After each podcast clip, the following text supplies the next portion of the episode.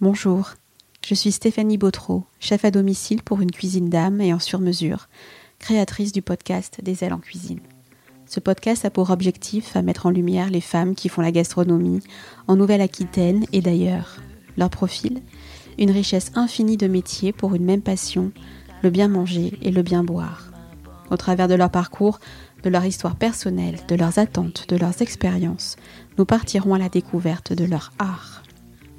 Au fil des épisodes déjà enregistrés, il ressort que personne, et encore moins les femmes, ne rentrent dans ces professions par hasard.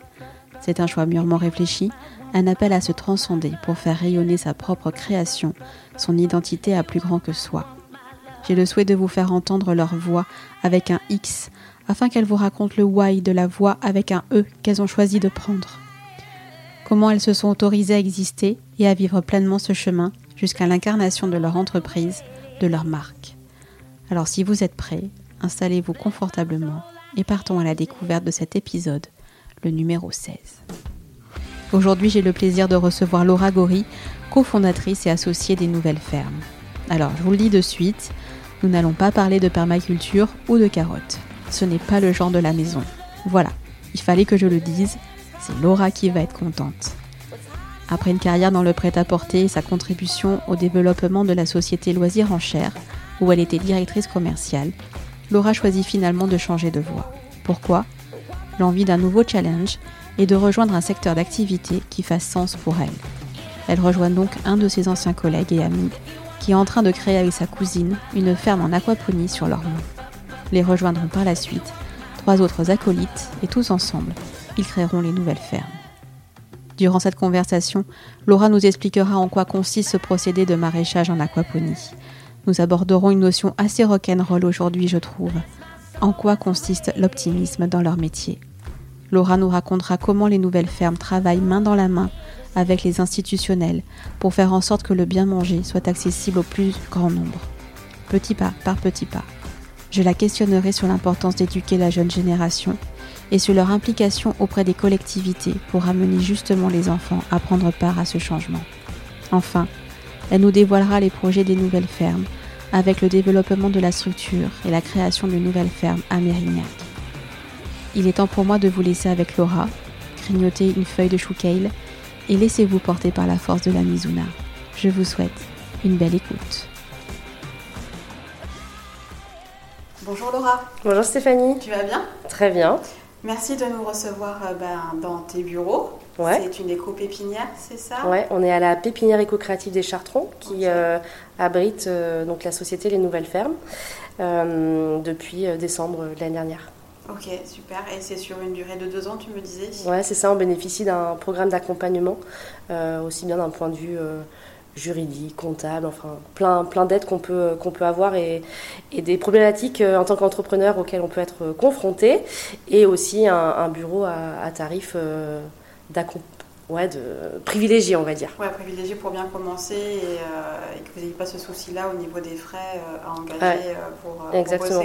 Il y a ça, il y a aussi la situation qui pour nous était hyper importante. Là, on est au Chartron, donc déjà hyper bien placé, accessible en transport et tout ça, mais surtout entre Lormont, où on a la ferme de, de Pauline, Paulinaire Farm, et, et, la prochaine ferme qui se situe à Mérignac. Ouais, ça on va en parler, parce que tu me disais justement, en préparant un petit peu l'interview, que travailler à Lormont, c'était juste, enfin, c'est possible, mais c'est pas dans des conditions optimum pour. Ouais, euh, bah en tout cas pour faire du travail de bureautique, puisque moi, euh, enfin voilà, je m'occupe plus du commercial, de la communication, tout ça. Euh, c'est un peu compliqué quand on a la réverbération, quand on a qui pleut des cordes et que d'un coup on n'entend plus rien en fait parce que la serre ça résonne et qui fait très froid ou très chaud. Donc ouais, ouais, c'est pas forcément les conditions pour faire du travail de bureau. En revanche, euh, c'est le plus joli open space à l'intersaison. Et quand vous recevez des clients, vous les recevez où alors? Ici ou, enfin, Au Chartron ou, à Pauline? Euh, Plutôt sur euh, l'exploitation, puisque on, montre en fait la, ferme témoin. Et, après, bah, ça, dépend. Mais ouais, souvent à Lormont quand même. c'est quand même une belle représentation du travail qu'on peut faire et des perspectives de développement et pour montrer les cultures, le système, tout ça. super. Dis-moi Laura, est-ce que tu peux te présenter en quelques mots Oui. Alors, je suis Laura, Laura Gori, j'ai 36 ans, bientôt 37. je suis aujourd'hui la cofondatrice d'une société qui s'appelle Les Nouvelles Fermes, qui a pour vocation d'ouvrir des fermes urbaines en aquaponie.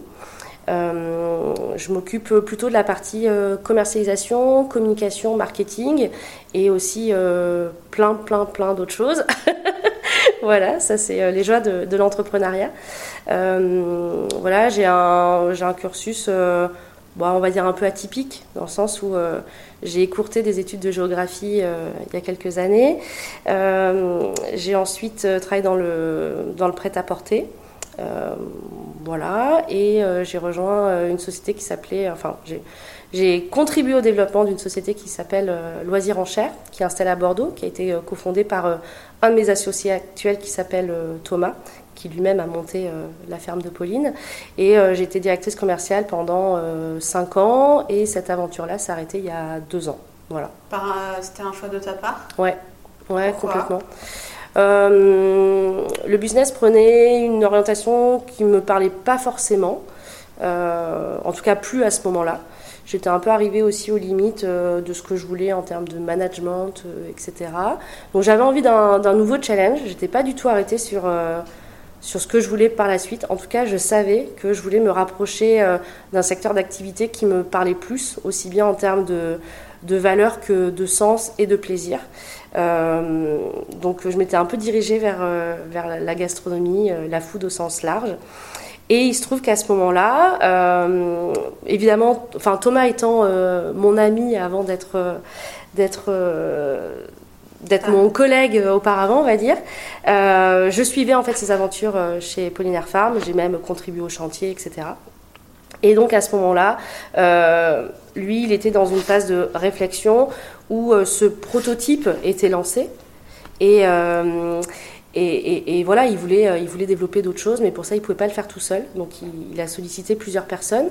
et aujourd'hui, on est donc associé à cinq. Donc, Thomas qui s'occupe du développement, Clément qui est plutôt sur la partie financière, Edouard qui s'occupe du foncier, la logistique au, sens large, Paul qui est sur la partie technique, aussi bien piscicole, corticole, et moi qui m'occupe du développement commercial. Ok, donc c'est vraiment une histoire. Vous connaissiez, alors toi tu connaissais Thomas, mais euh, Thomas connaissait donc les, euh, les autres compères. Euh, ouais, on se connaît tous en fait d'avant. Vous êtes tous une bande de copains à la base plus ou moins. En tout cas, on est des anciens collègues aussi, à quatre. Ok. voilà. Et pas, pas, tous. Il y a Edouard qu'on a qu'on connaissait aussi parce que c'était un, un, copain. Mais voilà, on était tous arrivés aussi à un moment dans nos carrières où on avait besoin peut-être de plus de sens, d'un nouveau challenge, en désaccord euh, plus ou moins avec euh, bah, les, les, boîtes dans lesquelles on était à ce moment-là. Et, euh, et, finalement, les astres se sont alignés et, et on forme une bonne équipe. Et qu'est-ce qui fait qu'on choisit la permaculture? Qu'est-ce qui a fait que Thomas et après toi alors c'est pas de la permaculture ah, qu'on fait, c'est justement. Explique-moi, qu'est-ce que vous faites exactement Nous on fait, on a choisi de, s'attacher, euh, enfin de, développer un, modèle de culture qui s'appelle l'aquaponie. L'aquaponie, ouais. Donc l'aquaponie, c'est du maraîchage associé à du euh, à de l'élevage de poissons. Et donc nous on a choisi euh, d'élever des truites arc-en-ciel. Et donc c'est un système vertueux, en, c'est un système hors sol. qui va donc combiner, bah, enfin, trois, euh, euh, ouais, euh, entités, on va dire, donc le maraîchage, un, système bactérien et donc l'élevage de poissons. Et on va se servir des déjections des poissons pour pouvoir faire pousser des plantes. Donc les déjections des poissons vont être je vais vulgariser un petit peu, mais digérées par des bactéries qui vont transformer en micronutriments ces, ces, déjections pour pouvoir apporter les éléments, 95% des éléments essentiels au développement d'une plante. Et euh, donc ça, ça se fait en circuit fermé. Donc euh, évidemment, euh, on a des économies d'eau. nous, on a choisi de travailler en low-tech. Ça ne veut pas dire qu'on n'est pas high-tech sur certains points, mais en tout cas avec des matériaux qui sont accessibles, qui sont peu onéreux, pour avoir un coût d'installation mètre carré qui, qui peut être vite rentabilisé. Voilà, donc aujourd'hui on produit du poisson, plutôt en fumée et en, en, rillettes. Et ensuite, on fait euh, donc euh, légumes, des légumes feuilles, des légumes fruits, des aromates, et, voilà. Et c'est vous qui le transformez justement, euh, la truite fumée, les rillettes euh, Comment ça se passe? Vous travaillez avec un prestataire? On travaille avec un prestataire pour euh, bah, deux raisons. Déjà, ce sont des compétences que nous, on n'a pas. On n'a pas les installations. On n'a pas forcément vocation de suite à pouvoir gérer toute la verticale. Il faut savoir bah, avancer fort là où nous, en fait, on, pense qu'on a les compétences. Donc, pour l'instant, on délègue tout ça à des gens qui savent le faire. Pour Lormont, on travaille avec un transformateur qui est à Lormont aussi, euh, Peter, qui euh, nous transforme donc euh, le poisson en fumée. Et ensuite pour les rillettes, on s'est rapproché d'un transformateur qui est en Charente et dont c'est le métier en fait de transformer des, des, produits en tartinade, en rillettes, en soupe, etc. Je ne sais pas si ça existe, si on dit conserviste ou conserve. Ah, je sais si, pas comment vous dire. Ouais, peut-être, ça doit être ça. Faudrait que je demande à aux, fleuriers qui font de la conserverie justement en Charente et euh, ouais c'est peut-être conserviste ouais, je poserai la question. On retient le nom.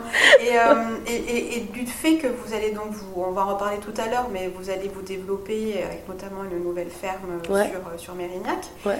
Euh, est-ce que vous allez aussi développer cette, cette sous-traitance avec, le, le, avec les truites, avec du fumé Est-ce que vous allez développer cette partie-là? C'est-à-dire en termes de comment dire ça en termes de volume, parce que vous allez avoir beaucoup plus de, de truites de toute façon, donc ça veut dire plus de, de truites fumées, plus de rillettes. Vous allez aussi développer cette partie ici complètement. Ok, ça marche. Exactement. Et euh, pourquoi s'implanter à, à Lormont? À la base, euh, Thomas euh, donc a, a cofondé Pauline enfin la ferme de Pauline avec sa cousine Sandra. Il cherchait un terrain. Donc évidemment, quand tu cherches un terrain pour t'installer, bah, tu vas toquer à toutes les portes. Et donc on a, enfin je dis on, mais ils ont toqué à, la porte de la métropole, qui avait euh, donc ce terrain qui était une friche entre euh, euh, deux voies ferrées, donc la ligne régionale et la LGV, qui est polluée aux métaux lourds à la base, donc inexploitable en pleine terre pour n'importe qui, et vraiment un endroit où on peut pas installer de maison. On est vraiment à la bordure en fait d'un lotissement. en fait, quand on, ouais, complètement. On est malgré tout très très près en fait des habitants, puisque on a la voisine hein, qui, quand l'alarme nous appelle. Hein, donc, euh, c'est bien ça. Ouais, hyper pratique. Coucou Evelyne. Et euh, donc ouais, non, c'était pas constructible d'un point de vue euh, habitation et c'était pas exploitable d'un point de vue agriculture. Donc voilà, on, a, on a comme un bail agricole en fait sur cette, sur cette parcelle-là. Et donc on a pu installer une ferme de 1000 mètres carrés. D'accord. Et euh, les travaux ont duré combien de temps? Les travaux ont duré, ont duré pardon, euh, en 5 mois à peu près. Donc euh, en gros, c'est assez simple. Hein. c'est les séristes qui sont venus installer la serre. Et tout l'intérieur, c'est Thomas, Sandra, famille et copains qui, qui ont tout construit. Dans, ouais. ouais. dans la terre pour, pour faire émerger tout ça. Oui, oui on, on, se souvient de petits week-ends. on allait aider. C'était assez épique. Ouais, ouais, ouais. Bah, c'est assez satisfaisant aussi. Je pense que Thomas et Sandra, ils peuvent être fiers de, de ce qu'ils ont monté, en tout cas euh, sur, euh, sur leur mont, aussi bien d'un point de vue euh, enfin, de l'existant aujourd'hui que de la montée du projet, on va dire. Non, mais c'est vrai, enfin, moi, pour être venue ouais, quelques fois pour venir chercher des, des légumes, justement, par rapport au à mes prestations ou quoi, c'est euh, assez, ouais, assez impressionnant. Et, et effectivement, ça ne s'imaginerait pas que dans un tel lieu, et puisse, euh, et puisse avoir une ferme. Euh, ah bah il y a même des gens qui habitent à deux rues qui savent toujours pas qu'on est là après, après deux ans. Si, si. Vrai ouais. Quand ouais. même, on en parlera aussi, mais euh, de la communication est mm. présente et tout. Euh, leur monde communique euh, la, Oui, oui, si, si, ouais, ouais, complètement. Vous êtes aidé avec, par rapport à ça? Ah oui, oui, complètement. Ouais, ouais, je suis en contact régulièrement avec Nelly, la, la community manager euh, de Lormont qui relaye euh, hyper souvent. La mairie, au sein de la mairie, tout le monde nous connaît, mais les habitants aux alentours, parfois, ne nous connaissent pas parce que bah, tu peux avoir tes habitudes. Euh, on est quand même dans un quartier résidentiel où il n'y a pas de commerce. donc il faut se rapprocher de l'avenue Thiers ou du, bas Lormont et du centre du, Vieux-Bourg pour aller voir les premiers commerces. Donc les gens, au début, on était un peu vus comme une bête curieuse, et puis petit à petit, on a développé la vente à la ferme, tout ça. Donc, c'est vrai qu'on communique. c'est une population qui est un peu c'est pas forcément que des jeunes, donc ils sont pas forcément digitalisés. C'est pour ça aussi qu'on a fait, on a installé un petit marché à la ferme là, le premier samedi du mois pour justement toucher ces gens-là qui euh, qui sont, enfin qui réclament en fait de pouvoir euh, venir, voir, euh, consommer, mais qui passent pas forcément par le site web pour acheter leur panier en fait, tout tout simplement. Non, non, et puis après, et puis c'est bien parce que ça leur évite comme ça de reprendre peut-être la voiture ou d'aller euh, courir à droite, à gauche. Oui, c'est clair. On est vraiment sur une, sur une économie locale et, et vraiment un circuit ultra court. Quand j'ai fait un petit peu mes, mes recherches pour, pour l'interview, je suis allée sur le site mmh. et il y a un mot en fait qui m'a quand même interpellée. Donc vous avez vos valeurs, mmh. ok. Euh, ça c'est très bien. C'est la question piège, c'est ça Non, non, non. Euh, non parce qu'en fait, tu, tu, tu, tu, le portes en toi, je trouve, c'est euh, l'optimisme. Et je ah. trouve que l'optimisme, en ces temps quelque peu troublés, mmh. est quand même une valeur assez originale et, et, saine. et je voudrais savoir en quoi, chez les nouvelles fermes et, et pour toi, en quoi consiste l'optimisme? C'est quoi pour toi? Ah, c'est une sacrée question, ça. Euh... Ouais, c'était la question de l'interview. Après, on peut aller se coucher. L'optimisme, comment on le porte? Bah, Je pense que déjà pour euh, s'attaquer euh, aux enjeux de l'alimentation, euh, voilà, pourquoi on a quitté nos jobs aussi à, un moment donné où on était dans des bureaux climatisé, bien payé euh, pour se retrouver au chômage et monter cette, société-là et, espérer en vivre un jour. Je pense qu'il faut croire aussi en, en l'avenir et en ce qu'on est capable de faire aujourd'hui pour les générations prochaines. Je ne dis pas qu'on va révolutionner l'agriculture et tout ça, mais en revanche, à notre échelle, euh, construire une deuxième ferme, une troisième, une quatrième, une cinquième, euh, on verra ce que l'avenir nous réserve. Mais c'est aussi, euh, bah, voilà, réimplanter de la, production locale avec des valeurs fortes. Aujourd'hui, en aquaponie, on ne peut pas intégrer de, phytosanitaires à notre production, donc on est extrêmement résilient. On a décidé d'être peu énergivore aussi, à savoir produire dans un milieu qui est contraint par par les températures, par la lumière, etc. Euh, donc ouais, non, ça veut pas dire que c'est facile tous les jours, pour être tout à fait honnête. Euh, bien sûr, euh, le, le, chemin peut être semé d'embûches, mais en tout cas, ouais, c'est ce qui nous permet de nous lever le matin, c'est ça, c'est se dire ouais, ben, en fait, on va produire donc des salades, élever des, du poisson qu'on va pouvoir transformer, qu'on va pouvoir distribuer en circuit même ultra court. Aujourd'hui, euh, sur la ferme de Lormont, c'est distribué entre 7 et 12 km à peu près. Donc c'est vraiment que dalle, si on peut dire ça comme ça. on peut le dire. Voilà. c'est que dalle. Exactement. Donc, euh, ouais, non, l'optimisme, c'est aussi par euh, ouais, les, valeurs qu'on porte et, et ça donne du sens aussi à ce qu'on fait. Je pense que si on n'était pas optimiste, on se serait dit, bon, ben ok, on va bouffer de la malbouffe et puis puis en fait, on s'en fout, quoi. Donc non, on a plutôt pris euh, ce sujet à bras le corps, à notre petit niveau, encore une fois. Euh, mais ce qu'on fait euh, n'est pas forcément insignifiant. Non, c'est pas du tout insignifiant, c'est clair. Et, et c'était vraiment important pour toi, justement, d'avoir un métier qui ait du sens maintenant, et notamment en gastronomie, où ça a été vraiment sur. je me posais comme question sur une opportunité qui s'est présentée, tu t'es dit pourquoi pas mais en fait, c'est un peu les deux. Euh, on va dire que secteur de cœur, c'était plutôt euh, tout ce qui touchait à la food. Moi, je viens du, donc, du digital, hein, ma précédente expérience, où j'ai beaucoup appris. On m'a fait confiance et j'ai, euh, enfin voilà, j'ai, je, me suis éclatée. Et donc à ce moment-là, perte de sens un petit peu. Je me suis dit bon, ok, qu'est-ce que je vais faire, tout ça. Et, et voilà, j'ai commencé à regarder un petit peu ce qui se faisait. Et puis à ce moment-là, donc Thomas m'a dit mais moi j'ai un projet, j'aimerais bien qu'on en parle. Et à ce moment-là, je me suis dit, bah ouais, carrément, j'ai...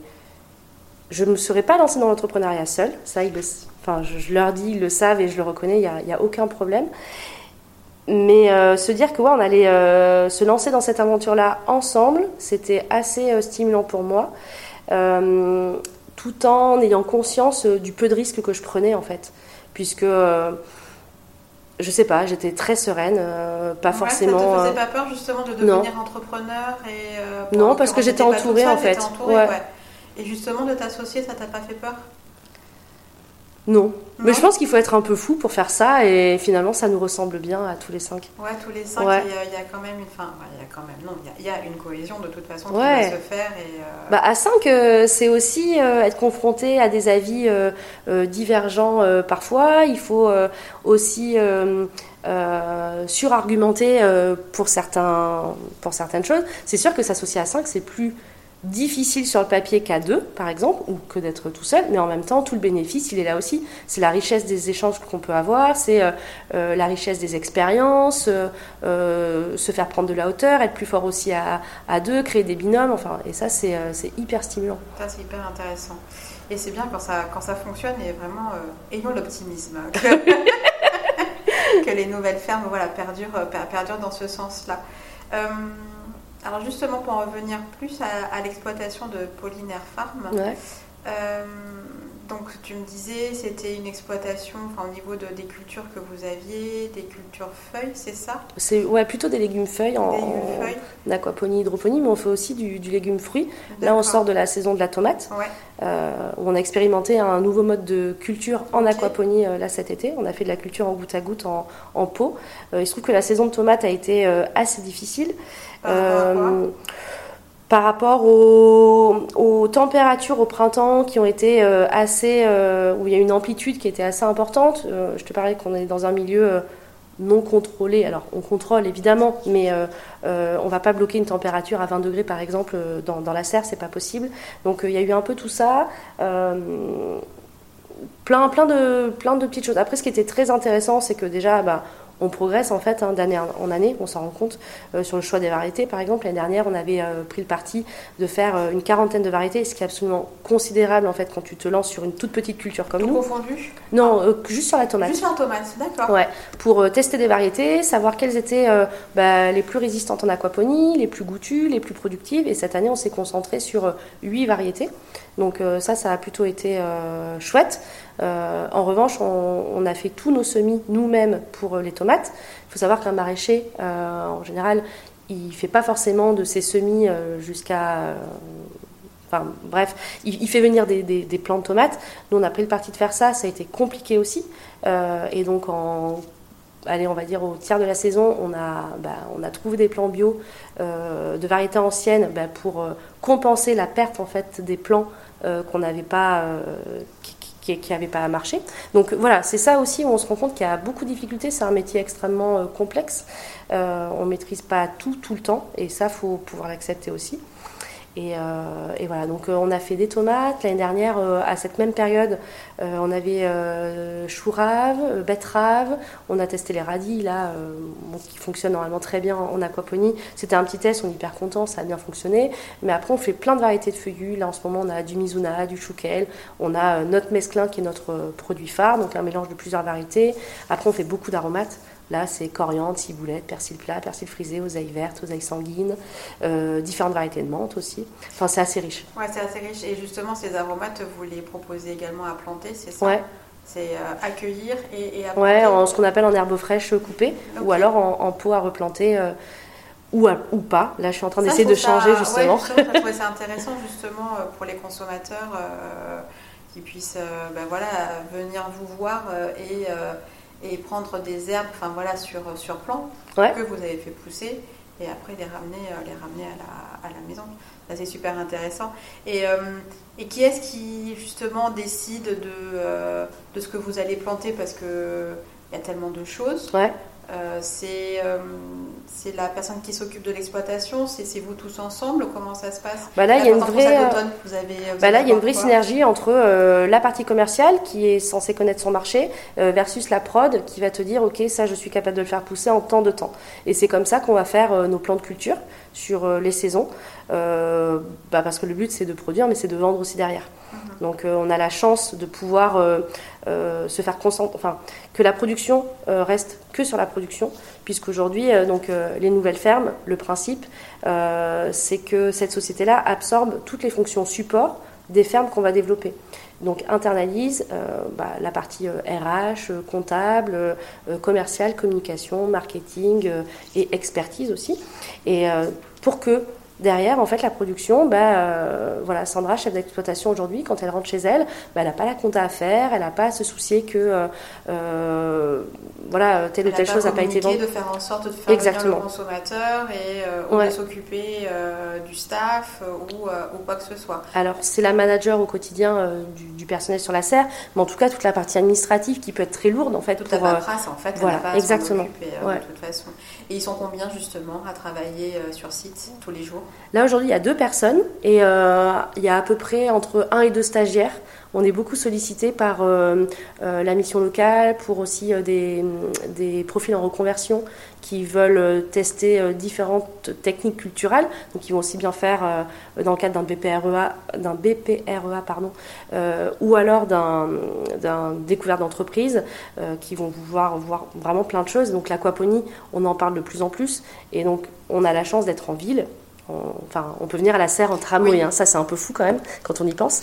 Euh, et, donc voilà, on est beaucoup sollicité pour ça et c'est génial de pouvoir euh, bah, montrer ce qu'on sait faire, euh, voir aussi dans quelle mesure les personnes qu'on accueille nous apportent aussi complément d'informations et enfin, ce sont de vrais échanges. Nous on insiste beaucoup là-dessus. On n'est on n'est pas des sachants et montrés, voilà, mais on travaille plutôt voilà, on n'est pas une usine à stagiaires non plus. L'idée, c'est vraiment de pouvoir euh, accompagner, euh, comprendre, échanger, euh, transmettre, mais dans les deux sens. Dans les deux sens. Et justement,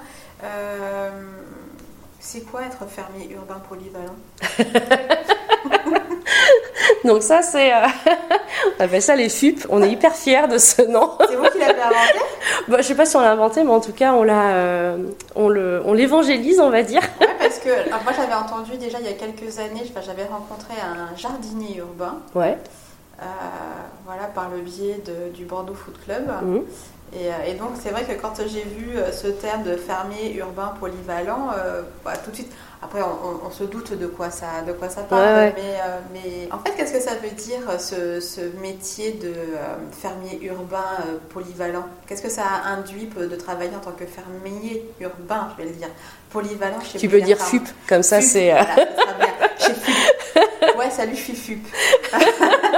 ah, génial. ben, en fait, on est parti du constat, et de toute façon, la, la, fiche de poste en témoigne largement, que euh, la, diversité des tâches est fondamentale en fait dans ce métier-là. Tu vas aussi bien t'occuper euh, des poissons que euh, du transfert des plants, que des semis, que de la préparation des commandes, la récolte, etc. donc voilà, on s'est dit de toute façon il y a plein de tâches et en même temps, est-ce qu'aujourd'hui, parce que la question du recrutement est hyper importante. Dans comment ça se passe d'ailleurs? Ouais, comment vous comment vous trouvez vos, vos stagiaires et, et sous quels critères vous les prenez? Alors pour les stagiaires, c'est plutôt. Euh, on, va, enfin, on reçoit beaucoup de candidatures, donc évidemment, on ne peut pas accueillir tout le monde.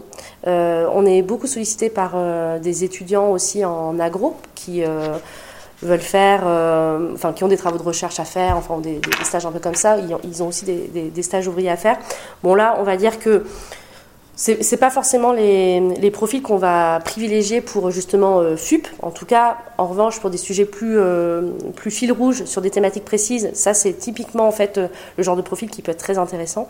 ensuite, bah, voilà, c'est ce que je disais tout à l'heure, c'est que la richesse des profils fait aussi la richesse des stagiaires qu'on peut avoir.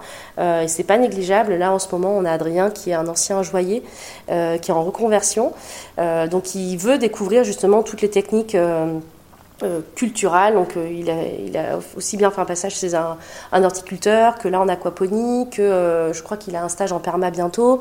dans le cadre de Pôle emploi, il est accompagné là-dessus et c'est génial. Typiquement, un, un, gars comme lui, il est hyper minutieux. il sait ce que c'est que d'être sur une tâche assez longue. Parce que quand on travaille sur une pièce en joaillerie pendant 300 heures, bon, effectivement. Il faut être endurant. Ouais, endurant, constant, ne pas se lasser. voilà. Euh, donc ça, c'est un profil qui est assez intéressant euh, sur ce point-là. Euh, on a aussi Jessica en ce moment qui a fait un stage en hydroponie avant, qui a fait un stage en permaculture aussi et qui elle va s'installer. Donc l'idée c'était qu'elle puisse compléter bah, sa découverte avec une autre exploitation, voilà qui qui fait ce que fait Pauline, hein, donc à savoir euh, élevage de poissons et, maraîchage. Et euh, elle, euh, voilà, elle, elle a déjà son terrain, elle va s'installer, ils sont plusieurs, enfin c'est, un super projet aussi. Et puis après, on a aussi des, gens qui, enfin voilà, qui arrivent à la trentaine ou 35 ans et qui ne savent pas vraiment ce vers quoi ils veulent se tourner aujourd'hui après des expériences un peu décevantes. Et donc là, bah, pareil, on, on, espère pouvoir les convaincre que ce métier est intéressant dans la polyvalence des tâches, euh, puisque justement, tu vas pas faire du semi pendant 8 heures, hein, c'est pas du tout l'idée. Euh, on est sur une petite exploitation où on a besoin aussi de gens un peu couteau suisse, et on pense que, nous aussi, on pense que c'est plus stimulant de passer par une diversité d'activités versus quelqu'un qui pendant 8 heures va faire la même tâche. sur la truite ou, ouais, voilà. sur, des semis. Quoi. Et en fait, par la taille de l'exploitation, tu es obligé d'être polyvalent. Après, évidemment, on s'improvise pas pisciculteur, on s'improvise pas euh, expert en horticulture, mais euh, il y a quand même beaucoup de transmission de savoir et euh, il y a des experts aussi qui sont, qui sont internalisés chez les nouvelles fermes. Ok, c'est chouette, il y, a du boulot quoi. Ouais, on s'ennuie pas du tout. Hein, hein c'est ce que j'ai l'impression. C'est clair. Non, c'est pas juste planter des carottes, ça va au-delà de ça en fait. Et alors justement, tu plantes les carottes, tu élèves tes carottes et ensuite tu les vends tes carottes. On fait pas de carottes, hein, Stéphanie, attention. Mais peu importe. Peu importe. Ou, euh, ou tu as, la salade Mizuna. Mais euh, justement, comment est-ce que euh, vous avez, comment est-ce que le consommateur est venu vous voir? Comment est-ce que comment vous amenez le consommateur à venir vous voir et à acheter vos produits? Ben, c'est passé par de la prospection, de la communication, et puis après, euh, voilà, il y, a deux choses qui sont importantes, c'est euh, la rigueur et la qualité du produit. Enfin, on va dire même en premier la qualité et ensuite la, rigueur sur la délivrabilité. C'est comme ça, je pense que euh, on a, quand on a commencé, donc on travaillait exclusivement avec des restaurateurs, un tout petit peu de, GMS. C'était un choix? Ouais, c'était un choix pour pouvoir favoriser en fait, enfin passer le moins de temps entre guillemets sur les commandes. C'est-à-dire que vendre plutôt en gros versus au détail. En revanche, il y a eu la crise du Covid. Euh, le Covid a rabattu toutes les cartes, les restaurants ont fermé évidemment. Donc là, ben, en, deux jours, on a développé la, petite euh, plateforme en ligne qu'on avait. Euh, on était déjà sur le réseau La Ruche qui dit oui, qui derrière évidemment a, explosé. donc voilà, on, a toujours pris le parti, enfin, suite au Covid, on s'est dit non mais c'est clair, on ne peut pas mettre tous nos œufs dans le même panier. Et depuis en fait, on maintient en fait une certaine euh, euh, diversité en fait dans les, dans les réseaux de distribution. Donc on est euh, sur les, circuits courts, on fait de la vente directe à la ferme, on fait de la livraison aussi, enfin tout ce qui va avec. on travaille un peu en CHR aussi et un petit peu en GMS. Et tu sens que les consommateurs aujourd'hui, alors peut-être, ça, ça fait sans doute depuis quelques années, et d'autant plus avec le, contexte sanitaire qui nous est tombé dessus. Est-ce que tu sens que le consommateur a envie justement de ce type de produit, de ce type de projet? Je pense que c'est une certaine catégorie de la population qui est restée en fait sur, euh, euh, sur ça. Bon, le Covid a fait que ça a explosé, mais enfin, on se souvient des queues dans les supermarchés, tout ça, ça a été du délire. C'était vraiment pas le, c'est vraiment pas l'exemple, on va dire. Mais en revanche, il y a toute une partie euh, on a eu une nouvelle clientèle, mais cette nouvelle clientèle n'est pas forcément restée en fait. Ah et c'est ça que, je trouve assez, euh, assez euh, en tout cas ça interroge. et en revanche, je pense que là où il faut que nous on travaille, mais je dis nous, c'est tous les dans l'ensemble, exactement. C'est justement pas en faire une une, production pour une élite. Alors je caricature un peu aussi, hein, on vend pas, voilà, mais euh, arriver à banaliser en fait et à rendre accessible euh, le bien manger au plus grand nombre. Et ça, je trouve que c'est euh, le principal combat en fait. Et est-ce que c'est justement, est-ce que ce serait pas une idée justement de travailler avec les institutionnels pour, pour développer cette, cette communication auprès d'une clientèle qui peut-être n'aurait pas la curiosité déjà de venir vous voir? D'un point de vue euh, euh, purement B2C, on va dire, je pense que c'est assez compliqué.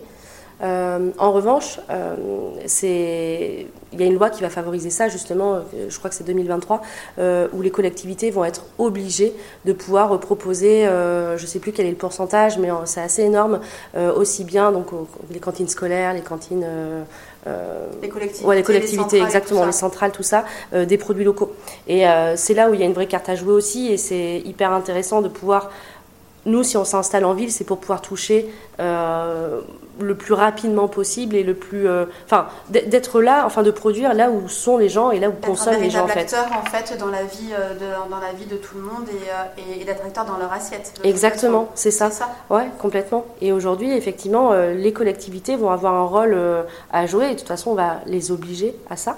Donc nous, on a tout intérêt à. Vous avez votre carte à jouer. Ouais, complètement. Ouais. Et justement, donc, je vais rebondir euh, sur ça qui dit donc collectivité, euh, bah, dit cantine, mmh. dit, euh, bah, dit les écoles, les collèges, les lycées. Est-ce que vous avez, euh, je connais la réponse, mais tu vas nous le dire. Euh, est-ce que vous avez, est-ce que vous participez justement en termes de pédagogie justement auprès de ces, auprès de ces institutions, auprès des écoles? Alors, on le fait, oui, mais euh, comment dire? On, on, le fait sur le volet accueil du public. Euh, versus aujourd'hui on ne peut pas le faire sur Pauline sur la vente de la production parce qu'on ne produit pas assez en fait pour euh, euh, alimenter un collège etc et on a du fait de la petite taille de l'exploitation des coûts aussi sur la production qui sont trop élevé en fait pour ces collectivités-là. Donc euh, aujourd'hui notre travail euh, de pédagogie, il rentre euh, effectivement sur l'accueil de lycéens, de collégiens. On a un partenariat avec le collège de Lormont, le collège La Pierre, qui ont développé dans le cadre d'un collège un, potager. Donc c'est un, programme du département. ils ont une petite enveloppe l'année dernière pour bah, commencer le potager où nous on les a on les a aidés. On a donc eu six, six séquences avec eux, où euh, ils sont aussi venus à la serre euh, pour, euh, bah, pour découvrir un autre moyen de, production. Et là, cette année, c'est hyper chouette parce qu'on a été complètement coupé avec le Covid l'année dernière. Il y a des budgets en tout cas alloués pour des visites de scolaires, etc. Et on accueille aussi bien des collégiens, des lycéens que des BTS, que des étudiants en sciences agro. Enfin, c'est hyper chouette. C'est assez ouvert. Ouais. Et d'où après le projet que vous avez monté avec le, le collège, justement, où tu m'as raconté que vous aviez créé un, espèce de potager. Euh, ouais, ouais, ce potager-là, donc ils l'ont commencé l'année dernière et là, euh, bah, ils ont eu à nouveau une petite enveloppe euh, pour continuer cette année. Donc, bah, nous, on, peut intervenir et donc là, les objectifs, c'est de pouvoir agrandir le potager et de faire en sorte qu'il puisse avoir de la production quasiment toute l'année en fait. Ça c'est bien. Et, tu sens justement que les enfants sont, sont demandeurs? Ouais, vachement, c'est génial. Franchement, c'est hyper euh, on parlait d'optimisme tout à l'heure. Euh, euh, c'est hyper satisfaisant d'y aller, de voir leur énergie. Il faut savoir que là, en l'occurrence, sur, cet établissement-là, donc c'est du volontariat, c'est comme un, petit club. Ça se passe tous les jeudis entre midi et deux. C'est porté par trois enseignants. Et même au niveau des enseignants, ça a créé des synergies avec les arts plastiques, avec l'histoire. donc je crois que la prof d'art plastique a, a, fait faire des petites étiquettes, l'histoire, à voir les variétés anciennes pourquoi, qu'est-ce qu'on consommait à tel moment. En fait, c'est génial de voir que euh, le potager, il n'est pas juste visité par les élèves euh, le jeudi entre midi et deux. Finalement, tout le monde y passe un petit peu tout le temps. Euh, tout le monde s'en inquiète, à savoir est-ce que tout va bien, il faut arroser, si, ça. ils tiennent un journal de bord qui est super chouette. Enfin, non, c'est c'est une vraie expérience positive, en tout cas, et pour nous, même en termes d'humains. voilà, que d'un point de vue euh, de la société. Ah, c'est chouette. Euh, on va un petit peu terminer la, conversation. J'aimerais bien que tu me parles euh, des projets des nouvelles fermes, parce que voilà, Pauline Air Farm, c'est bah, le, le, projet numéro un. Mmh. Même on l'appelle le projet zéro ferme pilote. Le projet zéro. Ouais. ben voilà. Donc il va y avoir un nouveau projet ouais. de par mes recherches, puis tu commençais déjà à m'en parler sur Mérignac. La prochaine ferme euh, va s'appeler Odette. Ouais. C'est ça. Euh, enfin, Odette, ou euh, on est en train de. Mais oui, ah, oui. Il y a, des, sujets marketing. Et d'ailleurs, pourquoi ces prénoms À l'origine, bah, Pauline, c'est une très jolie histoire. C'est Thomas et Sandra sont donc cousins. Et ils, avaient une grande tante qui s'appelait donc euh, Pauline, qui est décédée, qui n'avait pas d'enfant, et qui avait laissé un petit pécule euh, pour eux. Et ils se sont dit, ben, un jour, euh, on montera un projet ensemble. Et donc, en hommage, ils ont voilà. Alors Pauline Air Farm parce qu'à la base ça devait être sur un toit. Il se trouve que l'obtention du terrain à Lissandre, donc dans le quartier où on est, a été plus rapide et donc mais le, nom est resté. mais je suis en train d'essayer de, le franciser. Ah. c'est la prochaine mission alors. Et, donc la ferme s'appellera aussi Air Farm Non, non, non, non. Du tout. Ouais, ouais. D'accord. On va plutôt faire référence à la localisation pour axer vraiment sur euh, bah, notre vraie valeur ajoutée, à savoir le local. Euh, et, en quoi est-ce qu'elle va être, euh, est-ce qu'elle va être différente de, Pauline ou est-ce que ça va être la suite, la continuité? Bah, C'est la continuité qui sera forcément différente. On va dire que là, ce projet euh, à Lormont, il a presque trois ans. Donc évidemment, d'un point de vue technique, il y a des choses qu'on a identifiées, améliorées. On a rencontré aussi plein de gens qui ont pu euh, euh, nous aider en tout cas à, faire en sorte que ce soit euh, une V2 un peu Rolls-Royce, on va dire. donc oui, ce sera forcément différent. Déjà, ça va être plus grand pour une question de rentabilité aussi, tout simplement. Donc elle va faire 5000 m2, on s'installe entre l'aéroport et, la rocade. on espère avoir la première production début, fin mars, début avril. D'accord. Et ce sera toujours les mêmes produits ou vous allez justement euh, étendre euh, les variétés à produire vous, allez rester sur le même modèle que, Pauline On reste sur le même modèle, à savoir euh, ce qu'on sait faire. Il y aura toujours une partie de RD, de test. Ça, c'est fondamental en fait pour, bah, pour l'assimilation des connaissances et aussi pour, enfin, voilà, pour, pour progresser, on va dire. Mais oui, beaucoup de légumes feuilles, en tout cas plus de variétés. Euh, voilà, roquettes, euh, cressons, euh, mâches, épinards, enfin tout ça, c'est des choses qu'on va devoir, enfin est en capacité de faire et de produire à, à plus plus grande échelle, on va dire. Euh, et ensuite, euh, il y aura aussi euh, cette partie négoce, on va dire, puisque aujourd'hui en aquaponie, on ne peut pas tout produire. Et si on veut pouvoir toucher le consommateur sur bah, tous ses repas de la semaine, donc là, on a des accords avec soit des coopératives pour des produits comme les carottes, les pommes de terre, etc. Et puis après, on a une partie épicerie. Et ça, ça l'idée, c'est de développer aussi un petit peu. Ouais, toujours en faisant appel au, même, euh, au même partenariat. Je sais que vous travaillez avec la laiterie de Burtigala notamment, et puis euh, sur d'autres sur d'autres produits. On les retrouvera aussi à Mérignac. Ouais, enfin j'espère, j'aurais pas demandé encore, mais je pense qu'il n'y a pas de souci. non, mais oui, l'idée c'est de proposer un catalogue varié, toujours en accord avec nos valeurs, à savoir euh, euh, du bio ou du raisonné. Aujourd'hui, on a des, des œufs euh, qu'on fait en, direct éleveur, 1,90€ les 6. Mhm. Alors, c'est pas bio, mais en fait, le cahier des charges est largement rempli. Voilà, on sait pourquoi après, elle ne veut pas payer l'agrément, on va dire. et oui, après, c'est que du local et que des choses bonne parce que je goûte. T'as bien raison. Euh, et, justement, moi, ce qui, moi, ce qui me, enfin, voilà, moi, qui me laisse ébahi, c'est euh, tout ce qui est, tu sais, levée de fonds. Enfin voilà, quelque chose qu'une qu'une entreprise comme vous, voilà, est appelée à faire justement euh, pour se développer. Et donc vous avez fait une levée de fonds d'un montant assez conséquent. On a parlé de vous dans, dans les médias. bravo. Et en fait, ce que je me posais comme question, c'était est-ce que ça a été facile, entre guillemets, hein, parce que c'est jamais simple.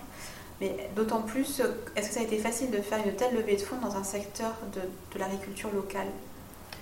Euh, est-ce que, comment est-ce que vous avez rendu, enfin, j'ai marqué ça, hein, enfin, comment est-ce que vous avez rendu, comment est-ce que vous avez fait en sorte, je vais y arriver, à rendre sexy entre guillemets l'agriculture locale pour qu'on investisse euh, dans votre projet On a tous mis des chapeaux, des bottes et. Euh... non, non, c'est pas vrai, on n'a pas fait ça. Mais on aurait pu. Euh, bah ouais, ça a été un gros travail de fond, bien sûr. Ça mobilise euh, pas mal d'énergie, de, de, stress aussi, parce que enfin, c'est aussi l'avenir du projet qui en, qui en découlait. je, je je sais pas. Après, ça c'est vraiment, euh, ça c'est porté par euh, Thomas et Clément essentiellement, euh, qui sont les messieurs chiffres, on va dire, et, développement. Après, c'est aussi la culture start-up qui vient rejoindre en fait le domaine de l'agriculture. Aujourd'hui, de toute façon, c'est simple. Hein, personne n'avait 2,5 millions à nous cinq, on n'avait pas. Donc il fallait aller euh, convaincre.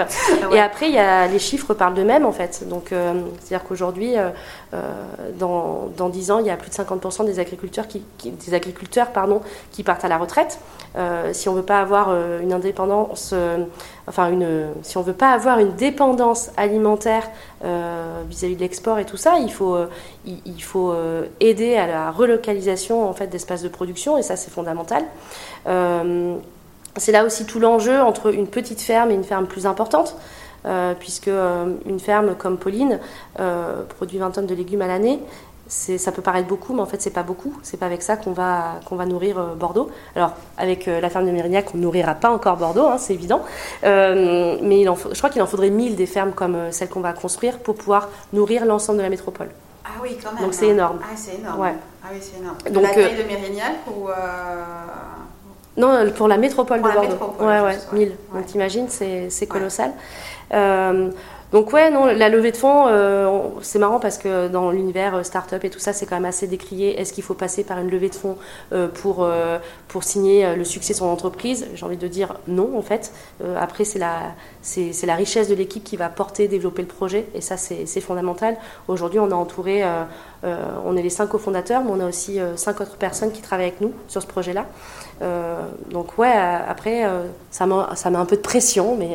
oui, mais ça fait de l'adrénaline aussi. Complètement. Et, puis de toute façon, comme vous êtes des gens optimistes, hein, ça ne peut clair. Euh. en tout cas, c'est des, thématiques qui sont euh, portées par, euh, par des grosses institutions et ça remonte jusqu'à l'Europe évidemment. Donc notre projet s'inscrivait totalement dans, les, dans les sujets que, les, que les fonds d'investissement doivent porter et défendre en fait. C'est des sujets d'actualité justement, c'est des, des, sujets qui, qui, ont toute leur pertinence à aujourd'hui. Ouais. Ouais, tu penses? Ouais, ouais. Enfin, c'est certain même. C'est ouais, la preuve.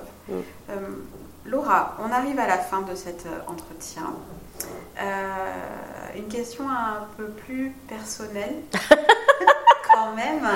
Euh, parce que voilà, tu, tu es une, euh, une, superbe ambassadrice voilà, des nouvelles fermes. Et, et parce que finalement, tu es un petit peu l'image, enfin, j'ai envie de dire, sur. Ouais, je, je sais pas trop. Moi, je suis l'image bah, cachée. Oui, voilà, l'image cachée. Enfin, dans le sens où, quand tu as les, les visites donc à la ferme, tu, tu oui, on se partage la tâche. Hein, on est... ouais, ouais, Mais c'est vrai que tu es le contact, on va dire. Oui, euh, du fait que je m'occupe euh, du commercial, de la communication, je suis. D'ailleurs, on m'appelle très souvent Pauline.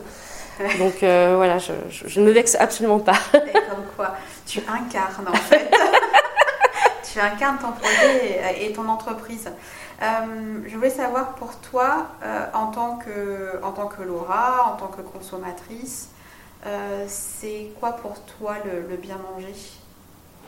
Euh, le bien manger, c'est se faire plaisir euh, tout en euh, respectant l'environnement qui, est le nôtre, à savoir peut-être pas manger certains produits quand c'est pas la saison quoi. On va pas manger des tomates au mois de décembre ça je trouve que c'est une hérésie. Par contre on va faire ses bocaux en fin de saison pour pouvoir en manger l'hiver. Donc ouais la notion de plaisir pour moi elle est assez indissociable. Alors la question de l'alimentation c'est fondamental pour voilà, on sait très bien qu'il y a des gens qui ne mangent pas leur faim euh, chaque jour. Euh, mais c'est vrai que moi, en tant euh, qu'épicurienne, j'ai plutôt tendance à, favoriser ouais, le, plaisir, la convivialité. c'est un vrai moment de partage, en tout cas. Moi, je, suis assez incollable sur les restos à Bordeaux, par exemple, et, et on me demande souvent les adresses, tout ça. Donc oui, c'est bien manger, c'est se faire plaisir, partager et, respecter les saisons et la provenance. Et super. Et, euh, et pour toi, qu'est-ce que ce sera Pour terminer, la dernière question en fait que je pose à mes invités, c'est soit un producteur, soit quelqu'un dans leur frigo. Ou voilà, généralement, ils me regardent avec des yeux. Euh, moi, je peux te dire, là, j'ai fait mes courses euh, samedi. ouais, ouais. mais non, mais j'aimerais bien ça, que tu me dises, ce serait quoi pour toi le panier rêvé? Ah, ça, c'est dur par contre. Ah, tu vois euh, Le panier rêvé, là, aujourd'hui, non, on va plutôt partir sur un, je sais pas. Euh, bon, là, c'est la toute fin des aubergines. Euh, donc, aubergines, tomates, mozza, je crois. Ouais. non, après le panier rêvé, moi, je mange assez peu de viande. Alors, je suis pas du tout, je suis pas du tout végé ou tout ça, mais parce que je vis seule et donc cuisiner de la barbac, pour moi, c'est c'est pas forcément un plaisir. Par contre, j'adore manger une entrecôte au resto. Euh, mais ouais, euh, non, un panier coloré, euh, de saison et gourmand. Eh ben, super. Et eh ben, sur cette gourmandise, on va, on va s'arrêter là, Laura. Merci beaucoup en tous les cas pour cette conversation. Merci Stéphanie. Plein de bonnes choses pour les nouvelles fermes et puis hâte de venir vous voir à, à Mérignac. Avec plaisir. À très bientôt. Salut. Nous voici arrivés à la fin de cette conversation avec Laura. Merci à elle d'avoir été patiente avec mes approximations. J'ai eu un grand plaisir de partir à la découverte du monde de l'aquaponie.